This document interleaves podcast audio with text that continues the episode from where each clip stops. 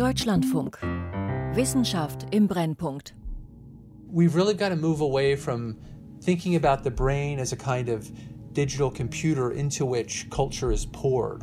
Wir müssen aufhören, uns das Gehirn als Computer vorzustellen, der mit Kultur gefüttert wird. Wenn wir in einer Gesellschaft aufwachsen, verdrahten wir unser Gehirn. Auch wenn wir genetisch gleich sind, macht uns das biologisch verschieden. When we're growing up in a society, we're really rewiring our brain. So we're biologically different, but not genetically different when you grow up in a different society.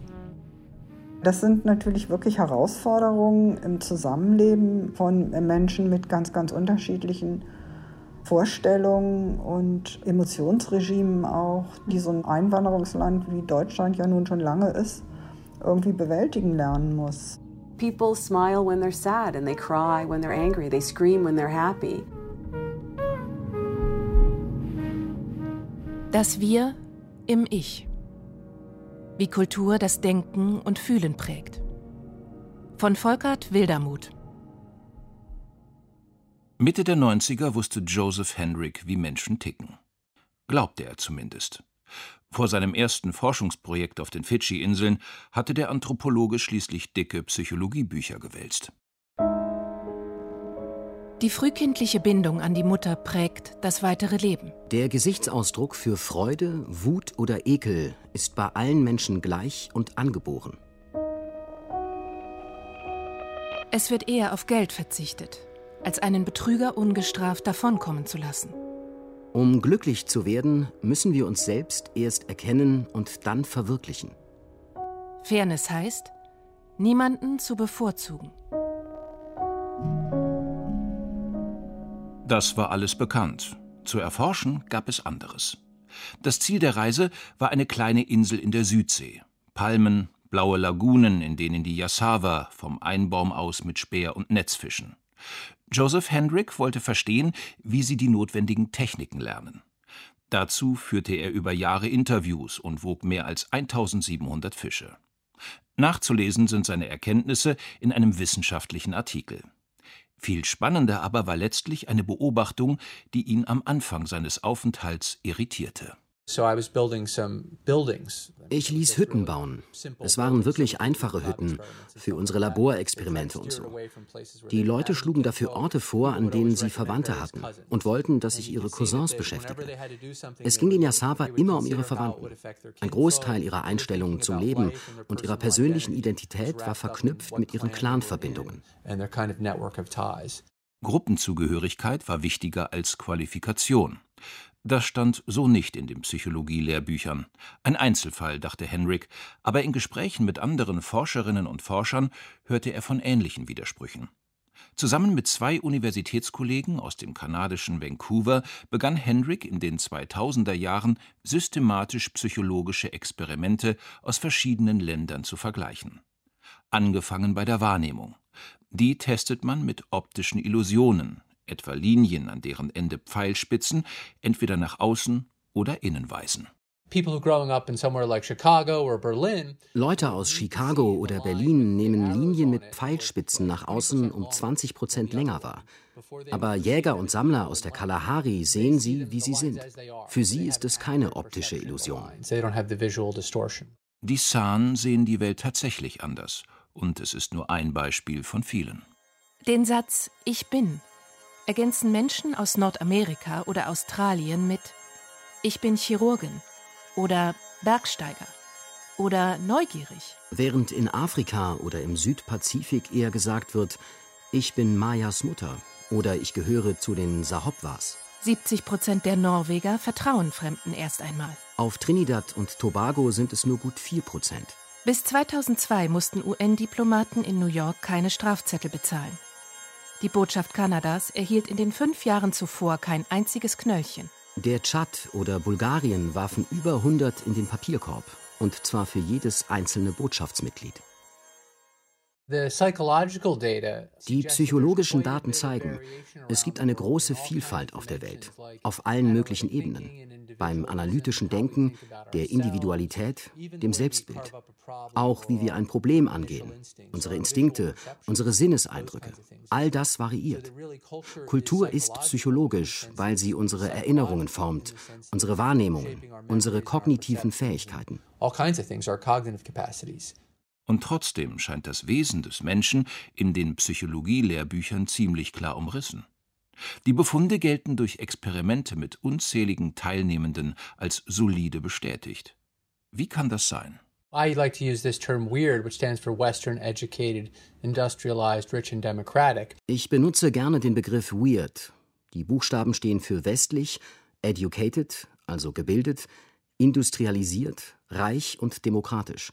And just to remind them, this is one sample from a particular society for which a lot of evidence suggests that they're unusual in a global and historical perspective. Das soll darauf aufmerksam machen, dass es hier um eine einzelne Untergruppe einer bestimmten Gesellschaft geht, die in globaler und historischer Perspektive eher ungewöhnlich ist. Joseph Henrik und seine Kollegen veröffentlichten ihre Ergebnisse 2010 in einem einflussreichen Artikel.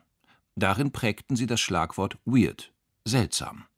Die Wissenschaft glaubte, den Menschen zu erforschen und stützte sich in Wahrheit nur auf eine kleine Gruppe, nämlich auf Studierende von US-Hochschulen. Denn mit ihnen wurden die meisten Experimente durchgeführt. Die vermeintlich allgemeingültigen Aussagen der Psychologie sind gar keine und haben uns viel zu lange in die Irre geführt. Wenn wir uns indigene Gruppen im Amazonas Boliviens ansehen, haben sie nicht die normale Persönlichkeitsstruktur. Also nicht das, was Psychologen von weirden Menschen kennen. Die These von Joseph Hendrick lautet, jedes Ich entsteht aus einem Wir. Das Individuum ist fundamental geprägt von der eigenen Gesellschaft, der eigenen Kultur. Das Erstaunliche, das Denken und Fühlen sieht fast überall auf der Welt anders aus als im europäisch-nordamerikanischen Kulturraum. Die Ausnahme sind wir.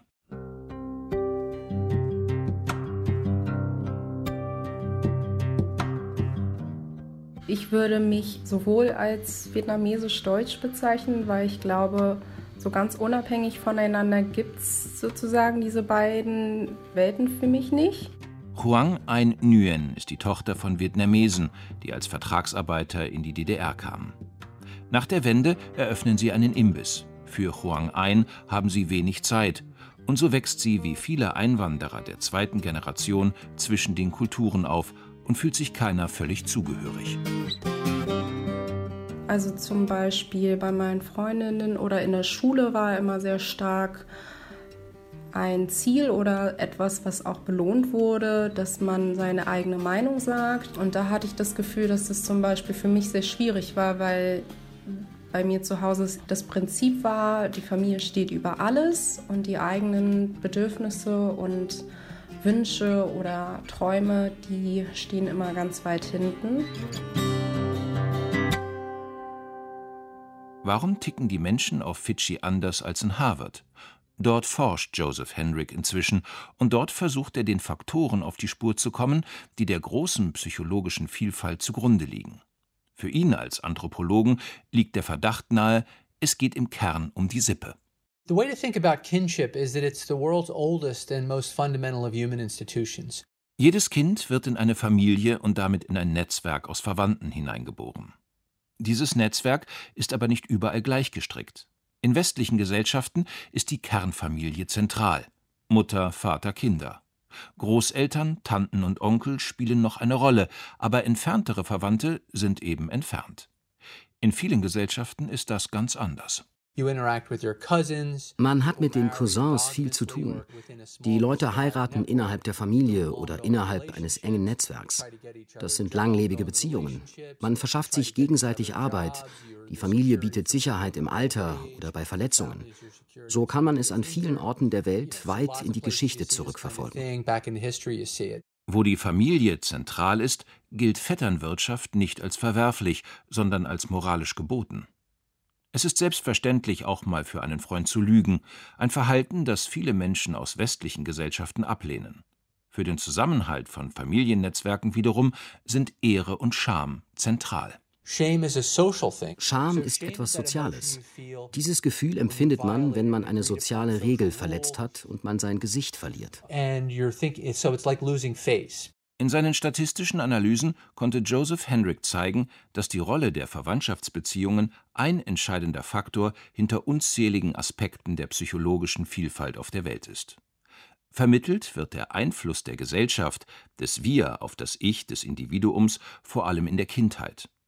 Die Kulturanthropologin Birgit Röttger-Rössler von der Freien Universität Berlin hat bei den Makassar geforscht, einer Gesellschaft von Reisbauern und Fischern in Indonesien.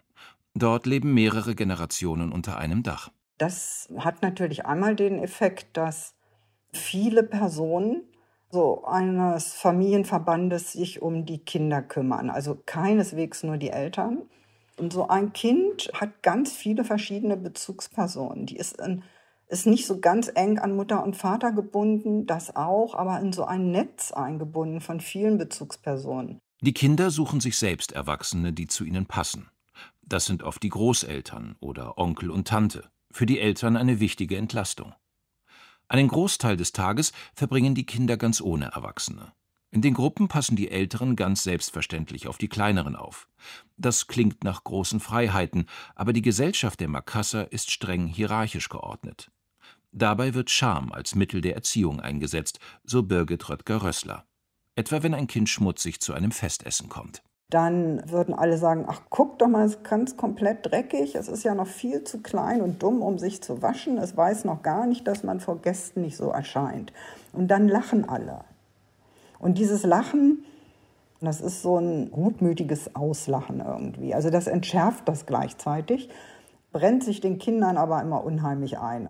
Kinder in den USA oder Deutschland lernen dagegen, dass sie kleine, wertvolle Individuen sind. Und überall glauben die Leute, dass die eigene Art zu denken, zu fühlen, völlig natürlich wäre. Eine Verzerrung, die auch unsere Forschungskultur betrifft.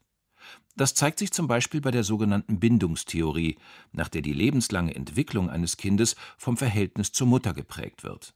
Väter spielten zur Zeit der Entstehung der Bindungstheorie kaum eine Rolle. Entwickelt wurde sie in Großbritannien und den USA und spiegelt das dortige Familienmodell wider. Die Erziehung in Großfamilien wird schlicht nicht erfasst, meint Birgit Röttger-Rössler. Trotzdem hat die Weltgesundheitsorganisation diesen Ansatz auf viele Länder übertragen. Das ist ein ganz schwieriges und ganz heikles Thema, also, denn es wird ja eben aufgrund dieser nicht hinterfragten Annahmen oder Modelle, Bindungsmodelle, ja, gibt es wirklich Interventionsprogramme, die eben Eltern in den unterschiedlichsten Kulturen und Gesellschaften beibringen wollen, wie man richtig nach diesem Modell mit Kindern agiert. Also die versuchen eigentlich diese Bindungstheorie ja zu verbreiten und dann eben Elternverhalten entsprechend als nicht kompetent oder defizitär bewerten. Dabei hat Birgit Röttger-Rössler den Eindruck, dass die Kinder bei den Makassar sozial kompetenter sind, eben weil sie sich von klein auf in größeren Gruppen bewegen. Aus dieser Perspektive ist die westliche Fokussierung auf die Mutter eher ein Nachteil, eben ein Sonderfall und weird, sonderbar.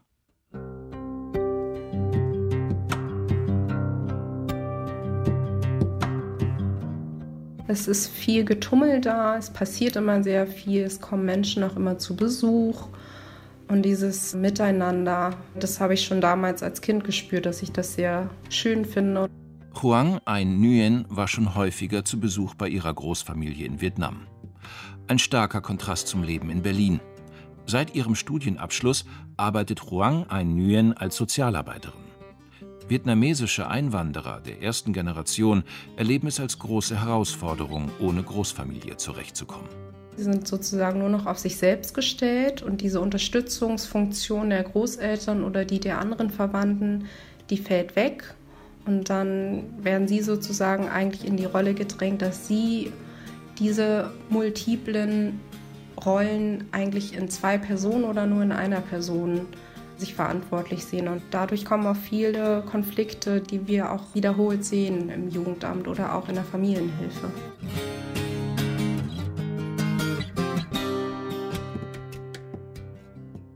Gefühle sind zentral für die Persönlichkeit. Laut der Theorie der Basisemotionen sind Freude und Furcht, Ekel und Wut, Überraschung, Trauer und Verachtung angeboren, werden von allen Menschen gleich erlebt und ausgedrückt. Die Hirnforscherin und Psychologin Lisa Feldman Barrett von der Northeastern University nahe Harvard ist diesen Basisemotionen nachgegangen. I myself have ich habe meine Forschungsgruppe rund um die Welt geschickt, um mit sehr abgeschieden lebenden Kulturen zu arbeiten. Es gibt keine klaren Belege dafür, dass es bestimmte Gesichtsausdrücke gibt, die jeder auf der Welt bei Ärger oder Trauer zeigt. Das Gegenteil ist der Fall. Wer Angst hat, fängt an zu zittern oder erstarrt oder lacht vielleicht, um sich Mut zu machen. Ein Gesicht, das wir als traurig oder glücklich wahrnehmen, beschreiben Mitglieder der Hadza aus Tansania eher als weinend oder lachend. Diese Jäger und Sammler achten auf die Oberfläche, den Gesichtsausdruck, über dahinterstehende Gefühle wollen sie nicht spekulieren. Ärger erkennen sie nicht nur in einem finsteren Gesichtsausdruck, sondern auch in aufgerissenen Augen oder einem Schmollmund. Das alles hatte die Wissenschaft übersehen, weil sie den Hadza in den Experimenten nur die westlichen, seltsamen Gefühlskategorien vorgab. Gefühle sind keine festgeschriebenen emotionalen Reflexe, sagt Lisa Feldman Barrett. Sie werden in jedem Moment vom Gehirn neu erschaffen. Ausgangspunkt ist der aktuelle Zustand des Körpers. Fühlt er sich wohl oder eher nicht? Ist er ruhig oder angespannt? Solche wohl tatsächlich angeborenen Empfindungen sind aber zu allgemein, um konkrete Handlungen oder Entscheidungen auszulösen. Sie müssen interpretiert werden. Das Gehirn versucht ständig zu erraten, was die körperlichen Empfindungen eigentlich bedeuten. Es verknüpft sie mit der Situation aufgrund seiner Erfahrungen. Und die sind von der Gesellschaft geprägt. Babys verschalten ihr Gehirn passend zur Kultur, in der sie leben. Und so lernt man ihre Konzepte. Auf diesem Weg kommt das Wir ins Ich. Jede Kultur stellt emotionale Konzepte zur Verfügung, die dem Gehirn helfen, die Signale des eigenen Körpers zu interpretieren. Nach der Theorie von Lisa Feldman Barrett gibt es keine universellen Gefühle, sondern nur viele gesellschaftlich vermittelte Gefühle. Die Ilongot auf den Philippinen waren Kopfjäger. Sie kennen Liget, eine überschäumende positive Form der Aggression in der Gruppe. Im Westen erleben vielleicht Hooligans etwas entfernt Vergleichbares. Wir kennen aber das emotionale Konzept nicht. Die Leute können Ähnliches fühlen, aber nicht mit der gleichen Effizienz, den gleichen Funktionen, als wenn es das passende Wort gäbe. Nicht nur in fernen Ländern, auch zu anderen Zeiten hatten Emotionen eine andere Prägung. Melancholie galt in der amerikanischen Kultur einmal als Weg zu einem erfüllten Leben. Heute kultiviert hier niemand Traurigkeit. Das ist in Russland anders. Da gibt es verschiedene Formen der Schwermut. Eine davon ist eine Art körperlicher Schmerz, den wir in den USA gar nicht kennen. Es geht hier nicht nur um andere Beschreibungen der Gefühle, sondern um Unterschiede des Erlebens selbst. Das ist die Herausforderung bei der Kommunikation mit anderen Kulturen. Wenn zum Beispiel Kinder hier in Deutschland mit ihren Problemen nach außen gehen, zu ihren LehrerInnen oder zu ihren ErzieherInnen, dass die Eltern dann meistens fast sauer sind auf ihre Kinder, weil die Probleme eigentlich in den Familien geklärt werden müssen. Und dass es meistens auch damit zu tun hat, wie eine Familie nach außen scheint das Gesicht nach außen zu wahren, ist für weite Teile der Menschheit von großer Bedeutung. Konflikte werden aber auch innerhalb von Familien kaum offen ausgetragen, erzählt Huang Ein Nguyen. In ihrer Familie mit vietnamesischen Wurzeln drehen sich die Gespräche vor allem um den Alltag. Also nicht, wie war dein Tag, würden die meisten Eltern ja vielleicht ihre Kinder fragen, sondern vietnamesische Eltern fragen dann eher, hast du schon gegessen? Was die meisten Kinder dann eher nervt, und dadurch auch meistens abgeleitet wird, ach, meine Eltern interessieren sich vielleicht auch gar nicht wirklich für mich, obwohl das eigentlich diese Frage nach, hast du schon was gegessen, eigentlich genau diese Frage danach ist, ob die Kinder gut für sich gesorgt haben. In der Familie erlernen Kinder Gefühle und Denkweisen der eigenen Kultur und die sind wiederum stark geprägt von den Beziehungen. In den meisten Gesellschaften sind die Bande zwischen entfernten Verwandten eng. An dieser Stelle lautet die entscheidende Frage, wann zweigte der Westen auf seinen Sonderweg ab? Joseph Henrik wagt in seinem Buch Wie der Westen reichlich sonderbar und besonders reich wurde eine Erklärung. There's lots of factors that affect it, but a really big one seems to be the influence of the Roman Catholic Church. Global gibt es ein breites Spektrum der Verwandtschaftsbeziehungen. Dabei spielen viele Faktoren eine Rolle. Aber einer ist besonders wichtig: der Einfluss der römisch-katholischen Kirche. Zu Beginn des Mittelalters konkurrierten viele Religionsgemeinschaften um Mitglieder. Und sie alle hatten unterschiedliche Vorstellungen von Ehe und Familie. Die Zoroastrier im Iran förderten die Ehe unter Cousins, selbst Brüder und Schwestern heirateten. Der Islam schränkte die Polygamie auf vier gleichberechtigte Frauen ein. An unterschiedlichen Orten wurde das verschieden gehandhabt.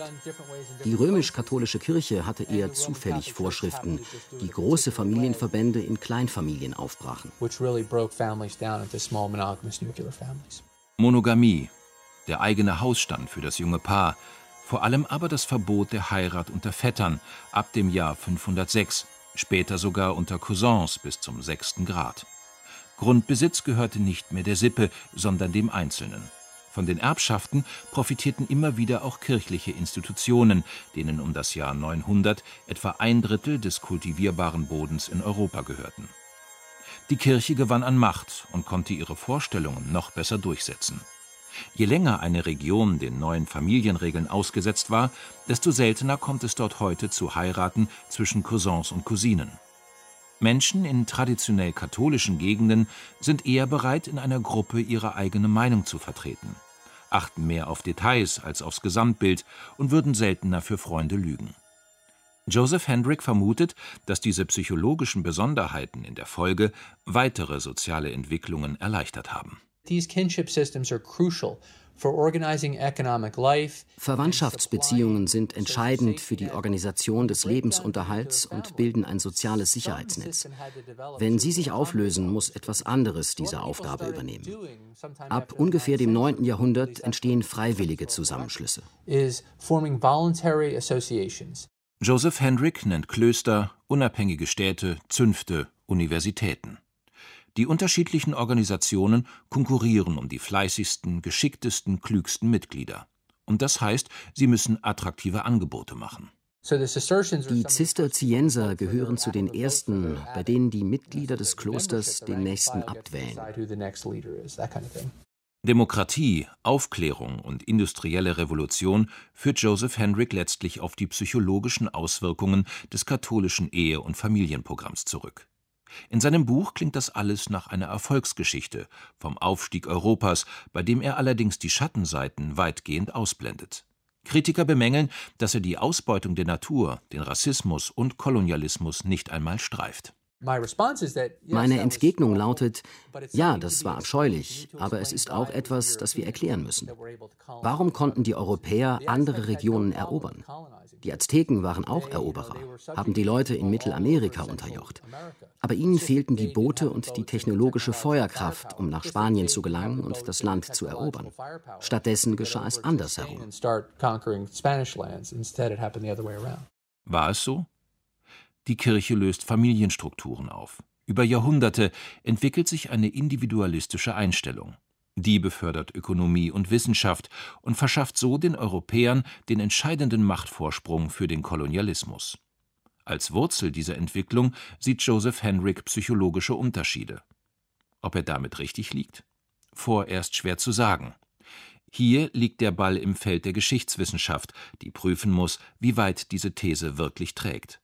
Birgit Röttger-Rössler kennt durch ihre eigene Forschung die Bedeutung der Familienstrukturen, will sie aber auch nicht überbewerten. Also ich finde das ganz interessant oder ich würde ihm da zustimmen, dass im größten Teil der Welt Verwandtschaft nach wie vor eine sehr wichtige Größe ist.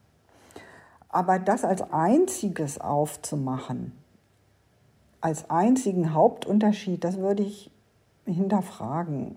Es ist nicht der ganze Rest der Welt irgendwie sich ähnlich, sondern sehr, sehr unterschiedlich. Man kann das auf gar keinen Fall alles über einen Kamm scheren und man muss unbedingt die jeweiligen sozialen, die politischen, die ökonomischen, die religiösen Faktoren und Strukturen mit berücksichtigen.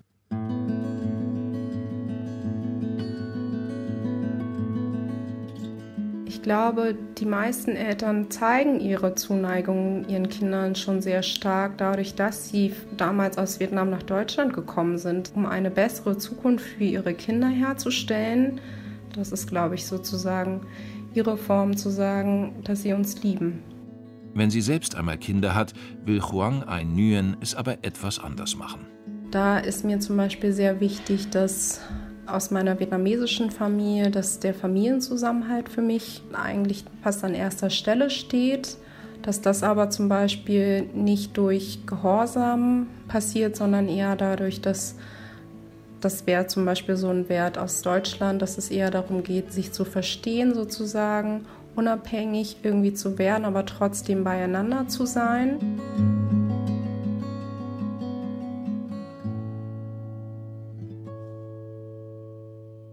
Die Forschungen von Joseph Henrik, Birgit Röttger-Rössler, Lisa Feldman-Barrett und vielen anderen haben nicht nur in der Psychologie die Augen für die globale Vielfalt geöffnet.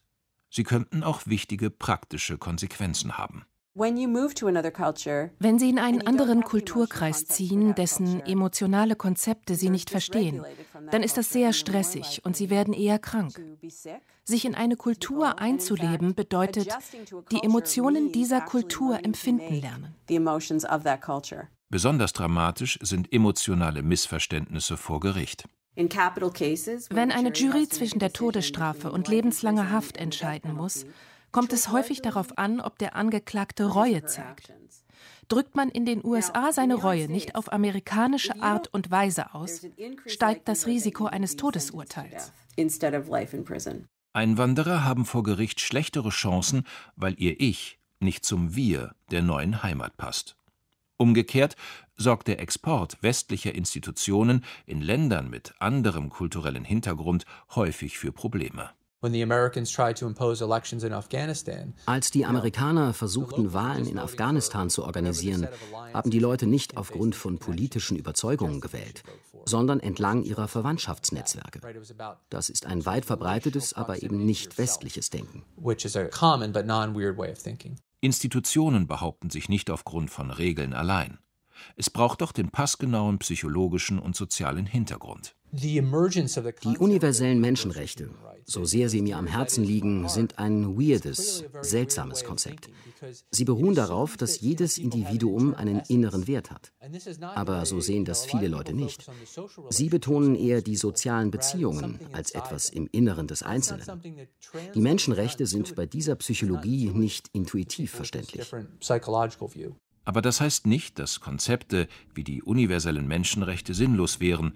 Da sind sich Joseph Henrik und Birgit Röttger-Rössler einig. Also es ist ja auch ganz gefährlich, wenn man dann unterschiedliche Rechtsprechungen macht mit diesem Kulturargument und sagt, also der verschlägt jetzt seine Frau, aber er kommt aus einem patriarchalen Kulturkreis und dann sind wir da mal mildernd. Das geht ja gar nicht. Andererseits ist es in vielen Fällen, also auch gerade wieder nochmal Rechtsprechung im Familienrecht, wiederum auch hilfreich, wenn man Rücksicht nimmt auf so kulturelle Besonderheiten, weil die dann das Verhalten, was vielleicht ursprünglich nicht negativ gemeint ist, erklärlich macht. Ich glaube, da muss man immer wieder auch Einzelfallentscheidungen treffen. Sogar eine Veränderung psychologischer Grundbedingungen kann durch den Austausch angestoßen werden. Sie ist aber ganz sicher kein Selbstläufer. Auch wenn überall auf der Welt Cola getrunken und Netflix geschaut wird, heißt das nicht, dass weird, seltsam, das neue Normal darstellt. Die Verstädterung und die Verbreitung westlicher Institutionen scheinen Verwandtschaftsnetzwerke zu untergraben. Aber diese Verwandtschaftsbeziehungen haben die Tendenz, sich zu halten.